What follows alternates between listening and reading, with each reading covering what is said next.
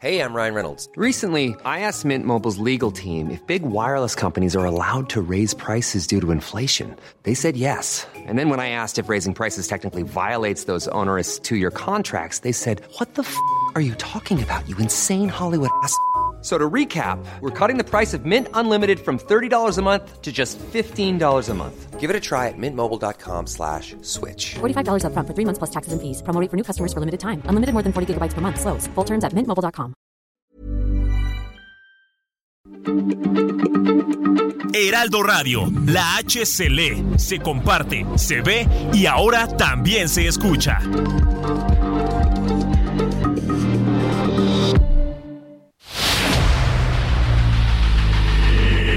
Dedo en la llaga. Había una vez un mundo en el que nadie creía. Un país de historias inexplicables. Una nación con personajes asombrosos. Santo Tomás tenía razón. Hay que ver para creer. El México increíble, las verdades que duelen, la voz de los que callan, el dedo en la llaga. Infórmate, diviértete, enójate y vuelve a empezar.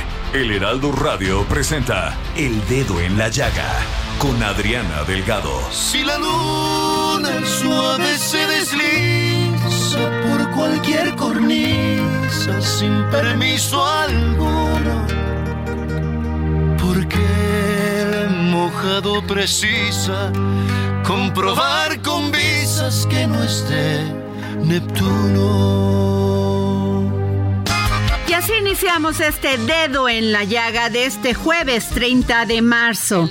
Y estamos escuchando Mojado, esta maravillosa canción de Ricardo Arjona, dedicado a los migrantes. El mojado, el indocumentado, carga el bulto que legal no cargaría mi obligado. Y nos vamos a un resumen de noticias aquí en el dedo en la llaga.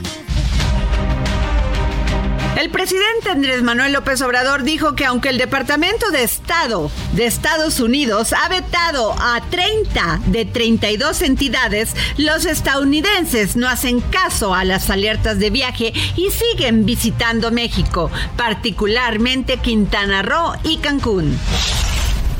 Se echan la bolita. Durante su conferencia de prensa mañanera, el presidente López Obrador lamentó la situación de personas que andan como zombies a causa del fentanilo en Estados Unidos, lo que calificó como una profunda crisis social. Por su parte, el gobierno de Estados Unidos difieren de lo dicho por las autoridades mexicanas que aseguran que en el país no se produce fentanilo. En una entrevista para un diario nacional, Todd Robinson, subsecretario del Departamento de Estado para Asuntos Internacionales de Narcóticos, afirmó desconocer la información con la que el gobierno de Andrés Manuel López Obrador niega que en México se produzca fentanilo, pues los datos proporcionados por las agencias estadounidenses muestran lo contrario. Incluso dijo que hay evidencia de que las pastillas de esta droga sintética que llegan a Estados Unidos en gran parte están hechas por el cártel de Sinaloa y el de Jalisco Nueva Generación. Al respecto, el senador republicano Lindsey Graham presentó una iniciativa para designar al menos a nueve cárteles mexicanos como organizaciones terroristas extranjeras. La ley de terminación de narcos de 2023 presentada por Graham y respaldada por otros seis senadores republicanos busca crear un grupo de trabajo que tenga la facultad de combatir los cárteles de la droga mexicanos y el tráfico de drogas, particularmente del fentanilo, cuyo consumo mató a cerca de 110 mil personas en Estados Unidos tan solo el año pasado, según datos del Centro para el Control y Prevención de Enfermedades. Atoran nombramientos, pese a que la oposición en el Senado pidió que ya se someta a la consideración del Pleno la elección de dos comisionados del Instituto Nacional de Transparencia, Acceso a la Información y Protección de Datos Personales, Morena dio a conocer que no tiene consenso interno sobre los nombramientos y mientras eso no ocurra, no podrá presentar una propuesta. Y en la Cámara de Diputados, Ignacio Mier, presidente de la Junta de Coordinación Política, informó que no se llegó a ningún acuerdo en relación a la promoción de una terna que cuente con el respaldo de todas las bancadas parlamentarias para las cuatro consejerías del Instituto Nacional Electoral que quedarán libres el próximo 3 de abril. Increíble las cuestiones en las que ocupan al Poder Judicial. Resulta que la Sala Superior del Tribunal Electoral Judicial de la Federación confirmó que la mención de la frase ya sabes quién no significa en automático una violación a la equidad de las contiendas. Esto luego de que el PRI impugnó una resolución ante el Tribunal Electoral del Estado de México, el cual determinó que cuatro publicaciones atribuidas a Delfina Gómez, precandidata a la gubernatura del Estado de México por Morena no vulneraron la normatividad por la inclusión de la frase que a consideración del tricolor es una referencia al presidente de la República, Andrés Manuel López Obrador. Siguiendo con este terrible drama migratorio, las detenciones en estaciones como las del Instituto Nacional de Migración deben ser la última opción. Sin embargo, esto no ocurre, pese a que está establecido en el Pacto Mundial para la Migración Segura, Ordenada y Regular, suscrito por México en 2018. Mientras tanto, en coordinación con el Instituto Nacional de Migración, el gobierno de la Ciudad de México instalará un albergue para los haitianos venezolanos y centroamericanos que se encuentran a la interperie frente a la Comisión Mexicana de Ayuda a Refugiados ubicada en la colonia Juárez de la alcaldía Cuauhtémoc. Y para los próximos comicios, la Junta Ejecutiva del Instituto Nacional Electoral en el Estado de México confirmó que para las elecciones del 4 de junio para renovar la gubernatura se instalará un total de 66 casillas especiales en todo el territorio para las personas que están en tránsito dentro de la entidad. De acuerdo con los parámetros marcados por el organismo, las casillas especiales solo se pueden solo pueden contar con 700 150 boletas electorales el día de la elección. Aunque hay cosas que por sentido común los padres no deberían realizar, diputados avalaron cambios en la ley para proteger identidad de menores en Internet. A partir de una reforma aprobada por el Congreso de la Ciudad de México, la ley de derecho de niñas, niños y adolescentes, los padres o tutores deben abstenerse de compartir en redes sociales y plataformas digitales imágenes de sus hijos menores desnudos a fin de prevenir actos que vulneren la intimidad de los pequeños. El ministro de la Suprema Corte de Justicia de la Nación, Juan Luis González Alcántara, advirtió que la impartición de justicia en casos que atañen directamente a menores de edad deben llevar al juzgador a analizar las particularidades de cada asunto y resolver con base en el principio del interés superior de niñas, niños y adolescentes.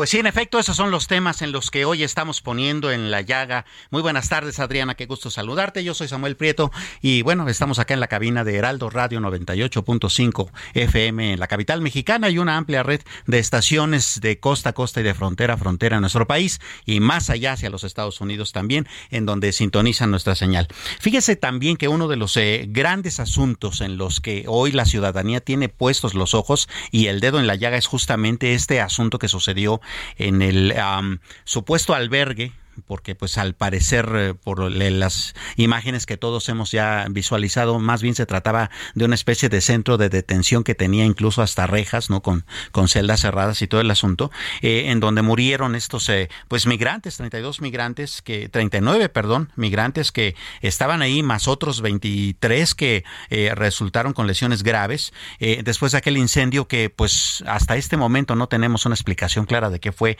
bien a bien lo que pasó y quiénes son los responsables eh, justamente en este momento, que son las 3 de la tarde con 9 minutos, estamos a la espera de que inicie una conferencia de prensa convocada justamente por la secretaria de Seguridad y Protección Ciudadana. Ella es eh, Rosa Isela Rodríguez, ahí justo en el eh, Palacio, en el Salón Tesorería del Palacio Nacional, que es este lugar que usted ve todas las mañanas, que ahí es donde se hacen también las conferencias mañaneras del presidente. Y allá tenemos eh, a nuestra compañera del eh, reportera del Heraldo Media Group, Noemí Gutiérrez. Noemí, buenas tardes. muy buenas. Comentarte que fue alrededor de las 3 de la tarde que Rosa Isela Rodríguez, secretaria de Seguridad, y Sara Irene Herrerías, titular de la Fiscalía Especializada en Materia de Derechos Humanos, pues están dando esta segunda conferencia de prensa para informar de los avances que se tienen tras el incendio en esta estación migratoria provisional en Ciudad Juárez, Chihuahua. De entrada, la Secretaría de Seguridad dijo que la instrucción presidencial es de que se atienda a los heridos. Dijo que el presidente Andrés Manuel López Obrador pues ya habló con el equipo que está desplegado allá en Ciudad Juárez y también advirtió que no habrá impunidad. También dio datos, dijo que ya son eh, en total los 28 los, las personas que están heridas, son cinco salvadoreños, 10 guatemaltecos, ocho hondureños y cinco venezolanos, pero también dio información sobre esta empresa de seguridad privada que brindaba algunos servicios, se llama Grupo de Seguridad eh, Privada y dijo que están identificados los socios David Vicente Salazar Gasca y George Spalik, así como los representantes legales y apoderados. Y ahorita en estos momentos pues ya inicia la intervención de Sara Irene Herrería, la fiscal de la Fiscalía General de la República y entonces ya comienza esta información para darle seguimiento a este caso, pues que ha dejado hasta el momento pues 38 personas fallecidas. Eh, estas eh, personas que nos dices que son los apoderados legales de esta empresa que estaba encargada de la seguridad, ¿se confirma que se trata entre ellos de este cónsul honorario eh, nicaragüense en México?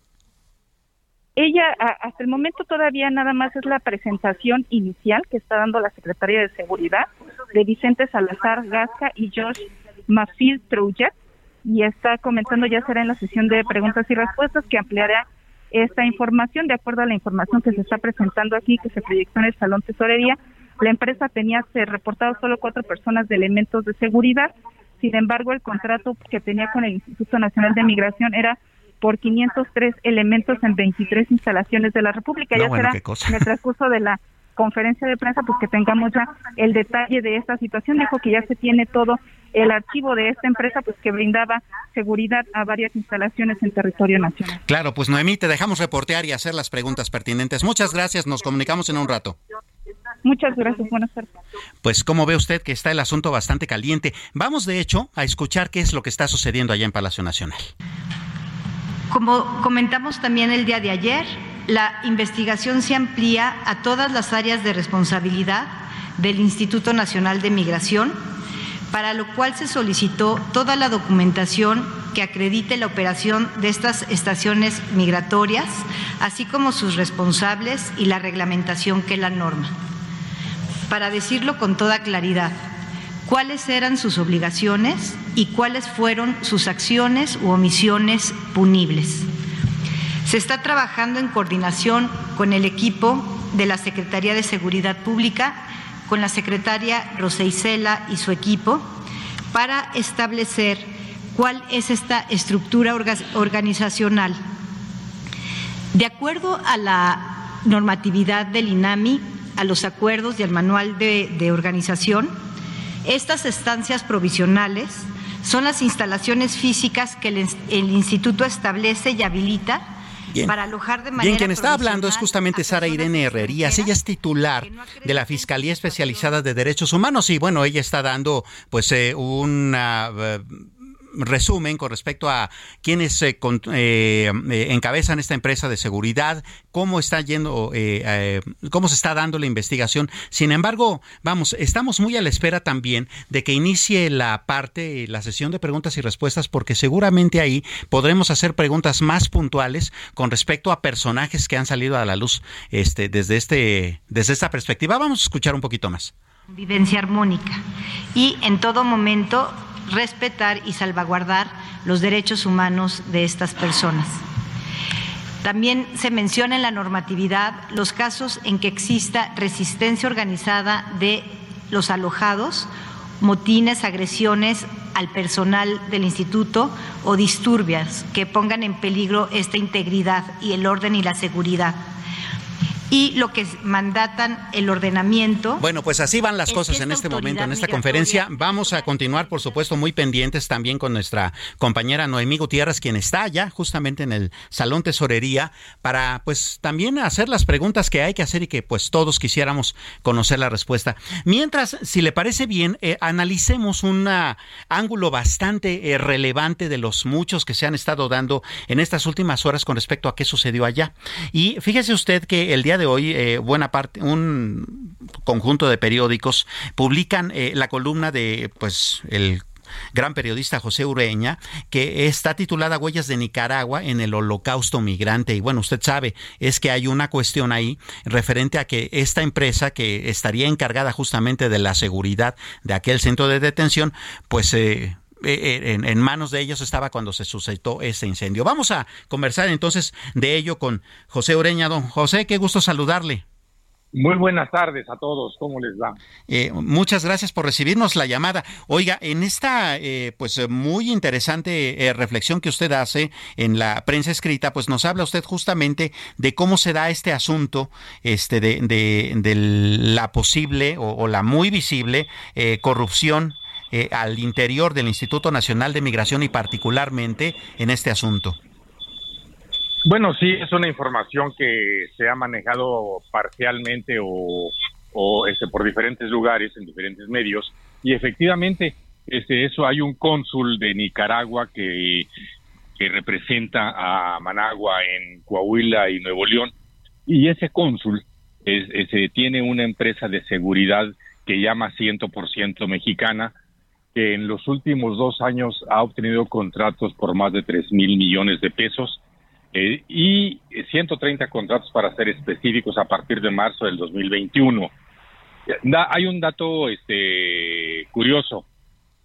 Algunos medios hablan de 500 millones de pesos. La cifra documentada que se ha logrado obtener por diferentes días, diferentes medios, inclusive periodistas como Carlos Loret, eh, hablan de 460 millones pero del Instituto Nacional de Migración, solo del Instituto Nacional de Migración. Y ellos eran los que estaban, dato presidencial, dato de del presidente López Obrador, ellos son los que estaban a cargo de la seguridad de los migrantes que lamentablemente murieron en Ciudad Juárez. Pues vaya que es un, asunto que eh, eh, brinca bastante. Hace un momento nuestra compañera Noemí Gutiérrez, quien está allá en Palacio Nacional, nos decía que esta empresa tiene eh, registrados, se supone, 530 o 60 elementos que estarían vigilando diversas instalaciones justamente del Instituto Nacional de Migración, pero que solamente había cuatro en ese momento. ¿no? Este, entonces, así de complicado es el asunto, porque como usted nos está comentando muy bien, también tiene mucho que ver con que pues la empresa no es bien a bien una empresa, pues que tenga una forma regular, ¿no? Eh, bueno, sí, sí, regular en, el, en cuanto existe, tiene los permisos correspondientes, tiene servicio, tiene funcionamiento o servicios para funcionar en todo el país, en todo el país, eh, en los 32 estados de la República. Es una empresa bollante, doy un dato adicional que manejaré mañana, tiene 30 mil elementos, 30 mil elementos. Para dar una idea, en el, 6 de abril del 2021 manejé yo en la columna una, una, un, con un título atractivo que decía, el gobierno no tiene quien, la, quien lo cuide o no sabe cuidarse. En aquel tiempo estaba al frente del Servicio de Protección Federal el señor Manuel Espino Barrientos. Manuel Espino tenía la pretensión de contratar 25 mil elementos para darle protección a todas las instalaciones y a todas las corporaciones este, eh, federales, hablo de corporaciones administrativas, no, no policíacas. Pero ¿qué, ¿qué sucedió? Se fue él en el 21, llegó otro señor y ahora quiere contratar este 20 mil elementos, decía que para junio los iba a tener. Eh, esto lo, lo subrayo porque hay un dato. Por disposición presidencial, por decreto presidencial, no puede utilizarse el servicio privado. No puede utilizarse y sin embargo, el caso de esta empresa CIEXA es un servicio enorme porque da, apoyo a la Fiscalía General de la República. Fíjense nada más, la Fiscalía, que es la responsable de darnos protección al, al a los ciudadanos, tiene que tiene que depender tiene que depender de esta empresa. A la Comisión Federal de Electricidad, al Banco del Bienestar, al Instituto para devolver al pueblo lo robado, al Instituto Nacional de Migración, al Seguro Social y otras dependencias. Estamos hablando de que de, aspectos muy sensibles. A ver, la PGR es un asunto de seguridad nacional. La Comisión Federal a Instalaciones Eléctricas es un asunto de seguridad nacional. El presidente sabrá qué, qué giro le da al Banco del, del Bienestar, si es de seguridad nacional o no, y sobre todo ahora que ya le quitaron las divisas. Pero vaya, hasta eso depende de esta empresa. Entonces, el gobierno está fallando, uno, a su propio decreto, dos, al compromiso presidencial y tres, a garantizar sus propias instalaciones, sus propios cuerpos de atención para que no haya ningún problema. No se me ocurre, por ejemplo, que el Seguro Social, que es una institución que depende de, también en cuanto a seguridad nacional para todos los mexicanos, para la salud de todos los mexicanos, tenga que estar apoyado por esta empresa de un hombre que representa al dictador Daniel Ortega. Claro, muy paradójico, don Pepe, considerando que, bueno, eh, de repente se utilizan recursos públicos y la política para encabezar empresas, ¿no? Que pues tendría que ser una cuestión que tenga que ver más bien con la competencia de la iniciativa privada y en cambio la principal obligación del Estado, de cualquier Estado, no solo del mexicano, que es la de brindar seguridad a sus ciudadanos y a las personas que vivan en su territorio, pues sí se la dejan a un privado que, por cierto, pues eh, como usted bien comenta, eh, tiene un origen extranjero, además de un gobierno bastante cuestionado justamente por su eh, falta de respeto a los derechos humanos. Claro, la columna ha tenido mucho eco, lo de decir en redes sociales, y hay un dato, la gente está impresionada de cómo una empresa de un, de, de un representante, de un dictador, sea tan bollante. Ahora, sí vale la pena una explicación. Decimos, a ver, la PGR tiene que darnos seguridad a todos, protección a todos, procurar la justicia en este país y sin embargo depende del apoyo, insisto, de una empresa privada. Pero hay otros aspectos fundamentales como el hecho de que el gobierno no puede, no tiene elementos ni recursos para, para brindar protección. ¿Y por qué las empresas, las que he mencionado, CFE, Seguro Social, etcétera. ¿Por qué recurren a esas empresas? Lo voy a decir llanamente.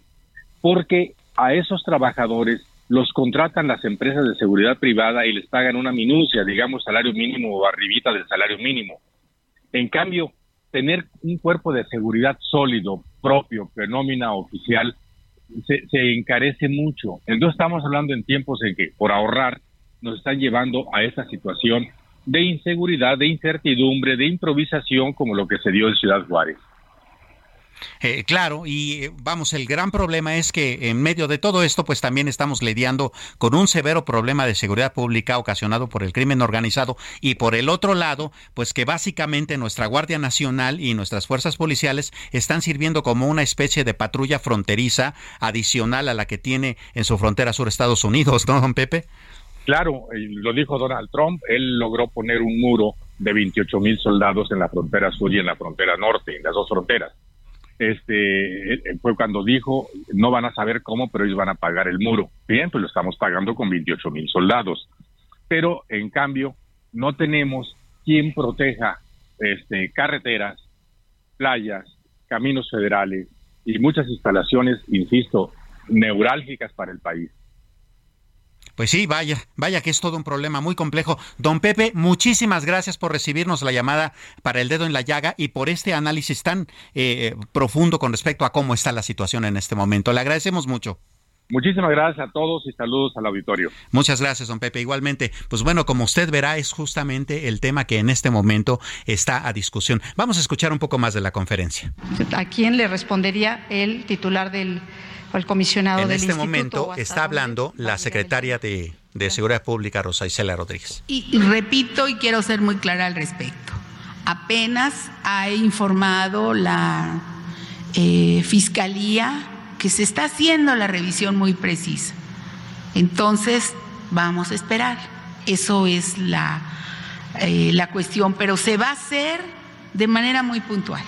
No se va a evadir ninguna responsabilidad lo estamos eh, haciendo y eh, teniendo, ¿qué le corresponde al Instituto Nacional de Migración en este momento, proporcionar toda la información. Y eso es lo que está haciendo su director, proporcionando los protocolos y toda la información que solicite la Fiscalía General de la República. Adelante.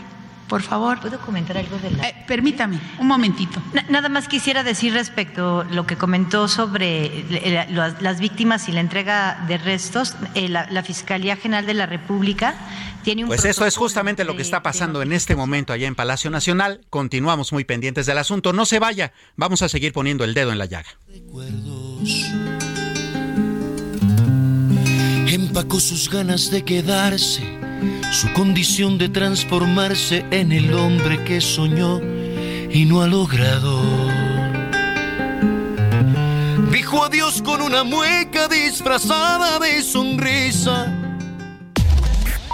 Sigue a Adriana Delgado en su cuenta de Twitter arroba Adri Delgado Ruiz. Además, te invitamos a enviar tus opiniones y comentarios en texto o por mensaje de audio a través de WhatsApp al 55 2544 3334.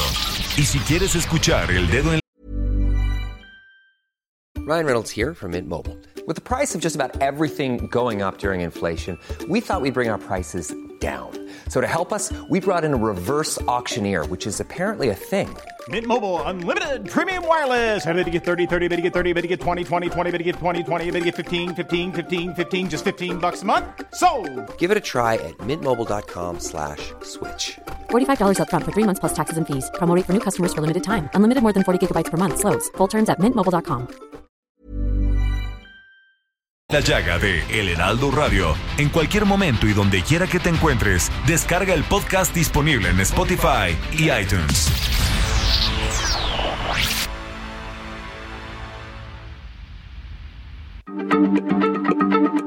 Heraldo Radio, la H se lee, se comparte, se ve y ahora también se escucha.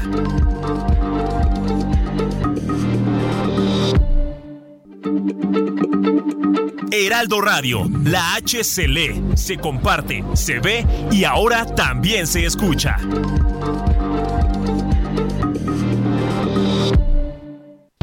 Sigue a Adriana Delgado en su cuenta de Twitter en arroba Adri Delgado Ruiz. Y envíanos tus comentarios vía WhatsApp al 55 25 44 33 34 o 55 25 02 21 04.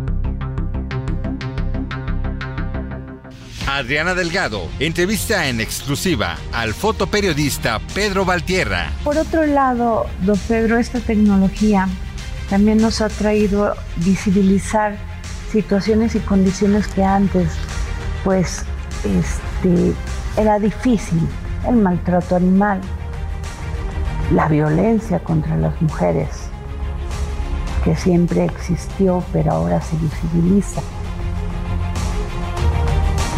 pero esta parte de estas imágenes que son totalmente insensibles, me espero hasta ver cómo te mueres, cómo sufres.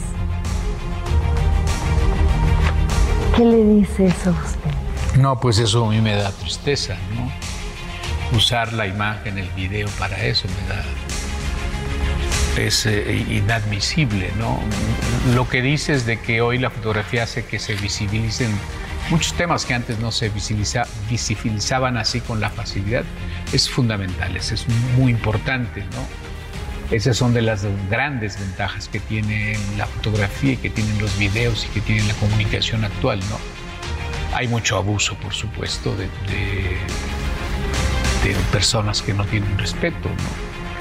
Eh, pues eso habría que regularlo nosotros mismos, ¿no? Habría que buscar que se respete, que se, que se tenga más respeto, pero es, es complicado, ¿no? Es complicado en este país, ¿no? Donde no solamente la violencia contra los periodistas, los fotógrafos, la violencia contra las mujeres, la violencia en general, ¿no? Jueves, 10.30 de la noche, El de una llaga, Heraldo Televisión. Oiga, sí, no se pierda esta entrevista con don Pedro Valtierra.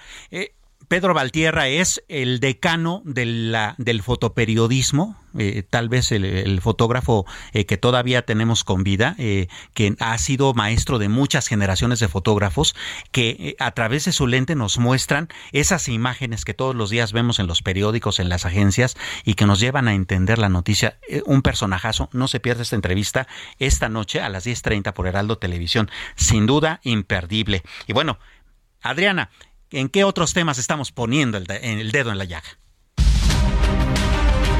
La Suprema Corte de Justicia de la Nación amparó a un adolescente hondureño y ordenó al Instituto Nacional de Migración y a la Comisión Mexicana de Ayuda a Refugiados que tomen medidas para protegerlo y no deportarlo. Con esto, el máximo tribunal resolvió que los menores de edad que migran sin compañía de un adulto deben ser reconocidos como refugiados.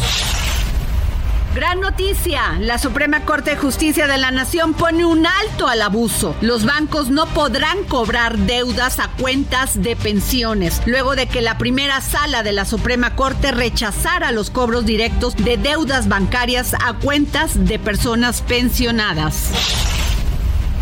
Y durante el Tianguis Turístico 2023 que se llevó a cabo en la Ciudad de México, se presentó el Parque Urbano Aztlán, un nuevo atractivo turístico que se instalará en los terrenos de lo que fue la Feria de Chapultepec. La inversión para la construcción del parque es de más de 3 mil millones de pesos y de los 45 juegos aproximadamente que había en la feria, ahora serán 22 con una mayor extensión de andadores, arboladas e incluso un pequeño lago.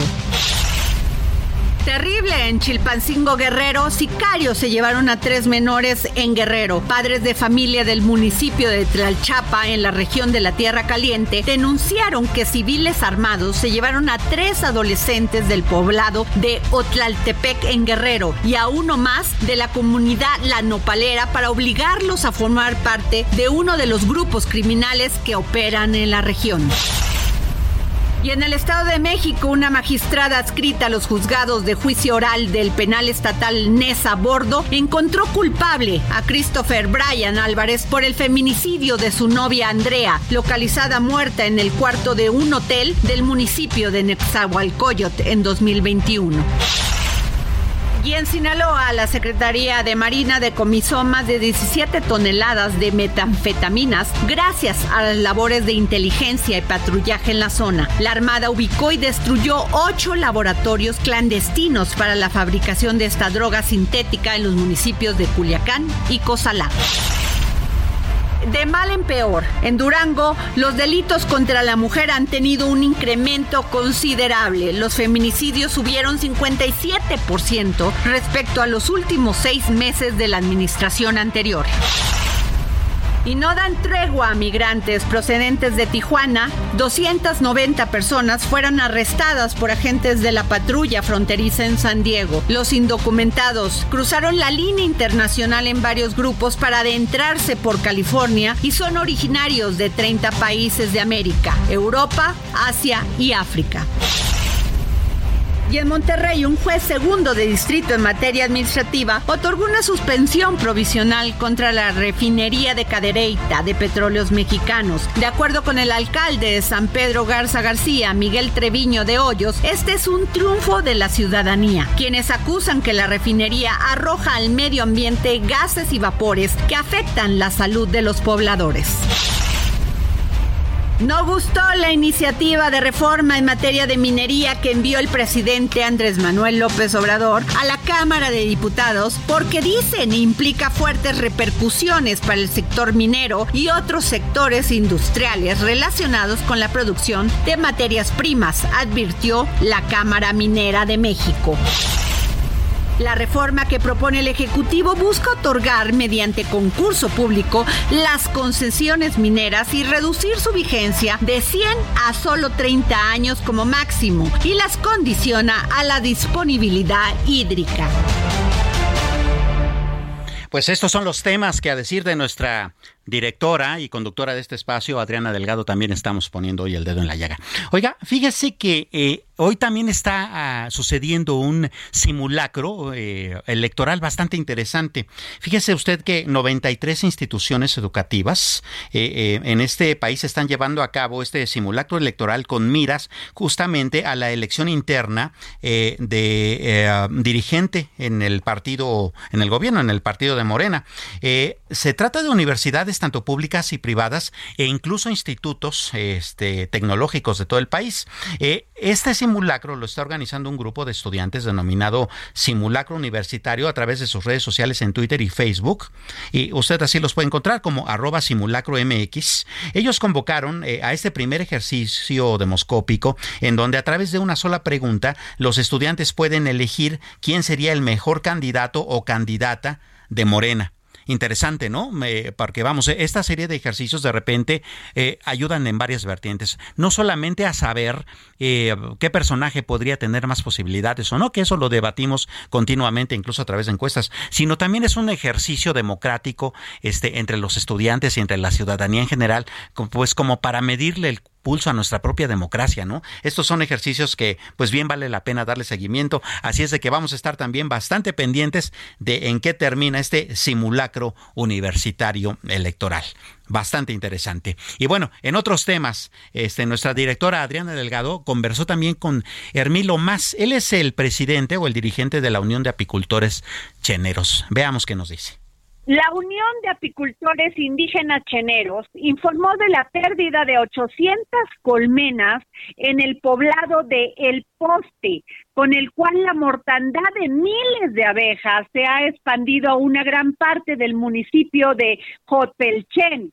El grupo atribuyó este fenómeno al uso excesivo y agresivo de pesticidas y agroquímicos en los cultivos de pepino cercano a los apiarios. Y tengo en la línea a don Hermilo Alonso Masek, representante de esta unión de apicultores. Don Hermilo, muy buenas tardes. Muy buenas tardes. Don Hermilo, qué terrible, 800 colmenas. Sí, así es, así es. ¿Me puede platicar, según la nota que estoy leyendo, es por el uso de agroquímicos? ¿Me puede hablar más de esto? Pues sí, en el mes de enero y febrero este, estaban los sembradíos de sorgo, habían levantado la siembra de soya y pusieron la siembra de, sorgo. Entonces, la, el sorgo cuando estaba en floración, las abejas estaban pecoreando la la este, la, este, la floración de, de ese cultivo de, del sorgo.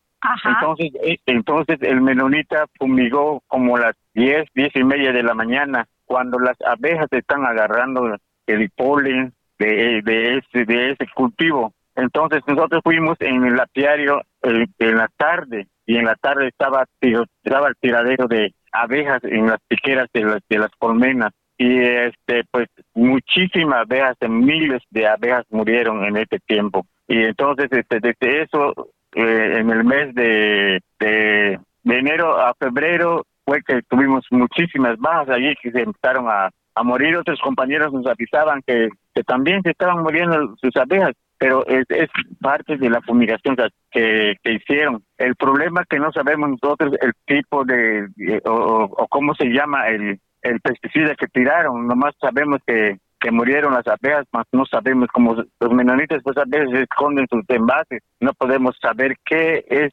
qué, tipo de pesticidas fueron lo que mataron las abejas. Don Hermilo Alonso Masek, esta denuncia se suma a la realizada el pasado lunes por productores de San Francisco Sutuc quienes desde el lugar de los hechos informaron la afectación de 1.200 colmenas de polinizadoras de este polinizadoras apis y una una pérdida económica aproximadamente de 10 millones de pesos.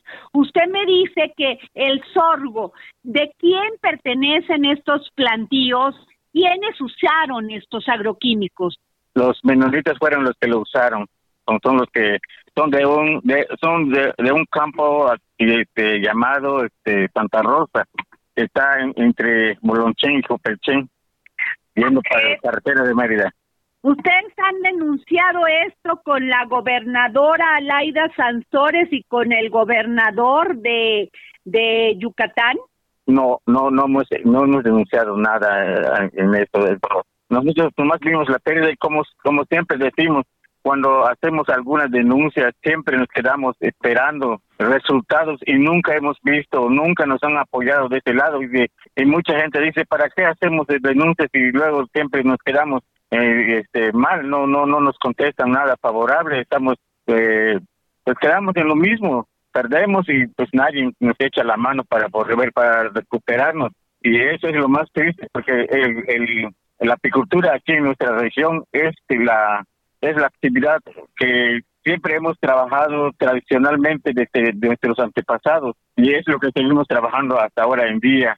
Y vemos tristemente que, todo eso se va acabando con mucho uso de agroquímicos de parte de los menonitas. Yo siempre les he dicho a los compañeros aquí en el colectivo donde estamos que el problema no es de la gente, de nosotros, los mayas, sino que son los extranjeros que llegaron los menonitas que llegaron a, deforestar miles de miles de, hectáreas y eso es eso es nos ha afectado desde entonces hasta la fecha. Don Hermilo Alonso, tengo entendido que esto ya se denunció ante la Secretaría del Medio Ambiente, Biodiversidad, Cambio Climático y Energía de Campeche que ya tienen conocimiento de esto, aún con, con esta información, no se han acercado el gobierno de Laida Sansores a ustedes? Para nada, para nada. Hasta ahorita estamos esperando, pues, qué va, qué va a pasar, porque sí es cierto, parece que se está haciendo las investigaciones, pero no tenemos nada de, no tenemos ningún resultado hasta la fecha, hasta ahorita no, de hecho, no, no, no, no hemos visto a ninguno que llegue con en nuestra comunidad y ni tampoco aquí en Opechén, en la oficina de apicultores indígenas. No, no, no sabemos nada qué va a pasar o, o nos van a tener en cuenta o ya queda así como siempre. Don Emilio, me dicen que esto fue a causa también de aparte del sorgo de plantíos de pepino. Sí, sí, aquí, aquí, este, del poblado donde yo vivo, aquí más abajito, viniendo para acá en Opechén, hay un como 100 hectáreas de plantillas de pepino que ahí eh, acaban de levantar un, una producción y ahorita ya va, va este, creciendo de la segunda siembra que están haciendo y pues yo pienso que allí también están manejando este muchos este muchos químicos muchos pesticidas y por eso también pues tenemos apiarios pegados de, de los cerros y pues, la, la el líquido que, que son volátiles que abarcan muchas áreas de terrenos y es cuando viene la pérdida de las abejas. Eh, el uso de estos agroquímicos que usaron en estos plantillos, don, don Hermilo eh, Alonso Masek, también ha ocasionado algunos eh, problemas de salud entre la población y si usted sabe qué tipo de agroquímicos usaron. No, desgraciadamente no sabemos, no sabemos qué, qué tipo de agroquímicos este, manejan ni, tampoco sabemos de, este, los pesticidas que, que manejan porque pues como nosotros no entramos en los plantillos no sabemos tienen pues trabajadores que, que se dedican a este cultivo pues ellos tienen saber pero pues no no no no conocemos nosotros esa parte Don me, ¿usted me puede decir específicamente dónde se encuentran estos plantíos de los menonitas? En todo el municipio de Jopelchen. Todo eso así por donde quiera que vaya, puede ir por acá de la de la carretera que va por escugir todo lo que es, todo es Nuevo Durango, Las Palmas, Nueva Trinidad, y aquí cerca de Jopelchen está Nuevo Progreso, está Santa Fe y Santa Rosa y varios que están aquí más adelante, los que están pegados del municipio de Zacapchén, están los este, de Chadi, están los de Yalnón. O sea, nosotros estamos en medio de, estamos rodeados de todo de toda gente extraña de menonitas, más aparte los extranjeros que llegan a comprar terrenos y cultivar también. Y que utilizan esto, don, don Hermilo, y las abejas, las abejas son las que más resienten este uso de, de agroquímicos. ¿Eso no había pasado antes? Pues nunca habíamos visto tanto como ahora que pues vemos mucha pérdida de, de los insectos porque ahorita estamos viendo que pues los menonitas y los y los eh, de la empresa que está aquí, de los pepinos, pues no dejan de trabajar, levantan un cultivo y están sembrando otro y, yo pienso que es la causa de que pues estén muriendo, que no dejen de morir las abejas, que siempre van a estar todo el tiempo sembrando, pues no va, no, no, no va a parar esta mortandad. Don, don Hermilo, este, ¿cómo se llama la empresa de pepinos que tienen ahí? No sé, me platican que es un es un canadiense que lo está trabajando, que es una empresa canadiense que lo está trabajando. No sé exactamente. Que llegó a instalarse en esta zona. Sí, sí. Híjole, qué terrible, don Hermilo eh, Alonso Masek. Yo le agradezco que me haya usted tomado la llamada. Sé que viajaron dos horas desde donde está pues tu apiario para tomarnos la llamada para el dedo en la llaga. Pues sí, así es. Pues no, también yo les agradezco bastante la, eh, que nos tomen en cuenta y que pues que se haga algo, que, que, haya una buena respuesta a favor de, pues, de nosotros aquí como mayas, nosotros este, seguimos, yo no me avergüenzo de ser maya y pues la lucha, estamos aquí siempre, siempre dando batallas, estamos en la trinchera luchando porque todo se haga bien, o sea, que todos los males que se, que se regularicen porque vemos muchas cosas muy excesivas, por ejemplo, como la deforestación, el uso este, discriminado de agroquímicos, eh, el este envenenamiento de aguas y, y muchas cosas, de, por ejemplo, como este, las fumigaciones aéreas. Eso es lo que nos está este pues nos está acabando aquí en la región de los Chemes, que antes nunca se había visto tantas cosas como ahora. Muchísimas gracias, don Hermilo, eh, presidente del Consejo de Administración de Waishi. Así estoy, así esto, está bien pronunciado, don Hermilo. Está bien, muchísimas gracias a usted también. Muchas gracias, gracias por darnos esta entrevista para el dedo en la llaga del Heraldo de México. Gracias. Muy bien, igualmente, gracias. Gracias, Adriana. Sí, sin duda es un tema al que hay que ponerle mucha atención porque, vamos, no es de estos temas que tienen que ver con eh, pues el escándalo político, con el escándalo financiero, pero pues al final del día las abejas, ¿sabe que El día que no hay abejas, no habemos humanos, ¿eh? O sea, así es la cadena alimenticia de la naturaleza, así es de que tenemos que poner el dedo en la llaga en esos temas de una manera muy puntual también. Eh, hablemos un poco de economía, hoy es jueves, bueno, así es de que eh, la economía del terror llegó a esta cabina del dedo en la llaga.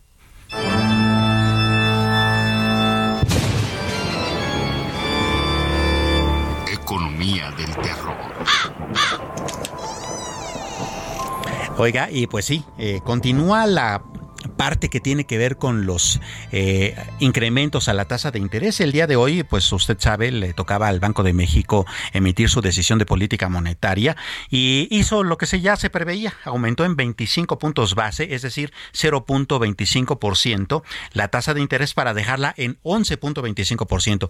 Nunca desde que se mide la tasa de interés y desde que se controla de esta manera habíamos tenido este nivel ¿eh? y es bastante alto.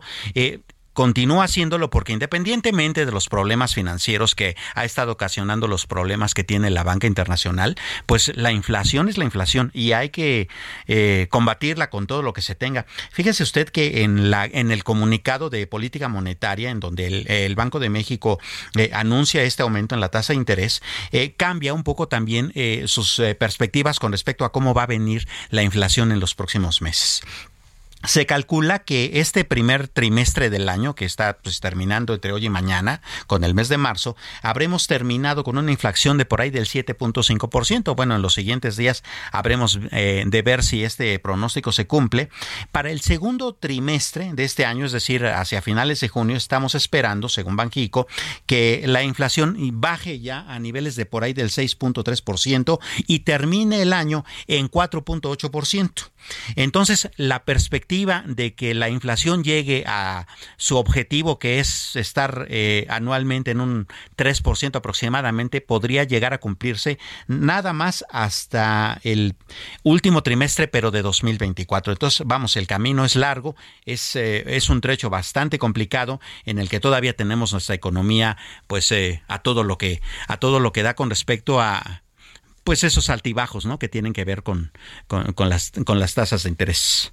Este, eh, vamos a cerrar el programa eh, dándole seguimiento a este asunto de, de la eh, conferencia de prensa que se está dando a propósito de lo que ha sucedido allá en, este, en Palacio Nacional pues por este problema de los migrantes allá en Ciudad Juárez. La verdad es que no han dicho grandes cosas, pero bueno, mejor preguntémosle a quien está allá, Noemí Gutiérrez, reportera del Heraldo Media Group. Edith, buenas tardes. ¿Qué es lo último que ha sucedido? Hola, muy buenas tardes. Pues sí, continúa la conferencia de prensa de Rosa Isela Rodríguez, la secretaria de Seguridad y Protección Ciudadana, ella comentó que ya se va a revocar el permiso para esta empresa de seguridad privada CAMSA, que tenía seguridad, que tenía a cargo el servicio en la estación migratoria provisional en Ciudad Juárez, Chihuahua, dijo que 48 elementos del Servicio de Protección Federal van a asumir las labores de seguridad. También la fiscal Sara Irene Herrerías informó que ya se han detenido a cinco personas que estaban que están relacionadas con esta tragedia en la estación migratoria. Se está buscando a uno más y se están analizando más órdenes de aprehensión. También se le preguntó de esta polémica que hay porque el cónsul honorario de Nicaragua estaba a cargo de una empresa de seguridad. Sin embargo, no aclaró el tema, pero ya viendo los nombres de las empresas, pues no tienen ninguna relación. Y ahorita continúa la conferencia de prensa, sin embargo, algunos datos no los han dado a conocer porque dijo se está privilegiando el debido proceso y dijo que algunos de esta información pues forma parte algunos de estos datos pues forman parte de la investigación, sobre todo en esta cadena de responsabilidades con la información que tenemos al momento. Y por supuesto, pues no hay tampoco responsabilidades fincadas a ningún alto funcionario del gobierno en el área de migración. Pues no, hasta el momento solo se ha hablado de los elementos que estaban, digamos, en el nivel más bajo, que serán los encargados de seguridad. No se ha hablado de algún eh, de alguna otra situación. Incluso también se le preguntó esta polémica por la responsabilidad, quién es el responsable de esta política migratoria, si la Secretaría de Gobernación, Relaciones Exteriores, pues sin embargo, eh, eh, las dos funcionarias que están hablando hasta el momento, pues se han enfocado a dar datos sobre esta investigación, ellas diciendo que se está cuidando el debido proceso. Pues Noemí, muchísimas gracias por tu cobertura, seguimos pendientes, que tengas buena tarde. Gracias, buena tarde. También gracias a usted, muy buena tarde, que tenga usted muy buen provecho. Esto es El Dedo en la Llaga de Adriana Delgado cargaría mi obligado. El suplicio de un papel lo ha convertido en fugitivo. Y no es de aquí porque su nombre no aparece en los archivos, ni es de allá porque se fue.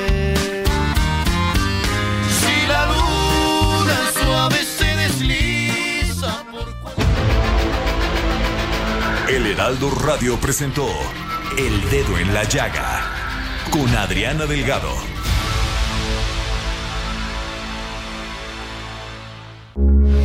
Heraldo Radio, con la H que sí suena y ahora también se escucha.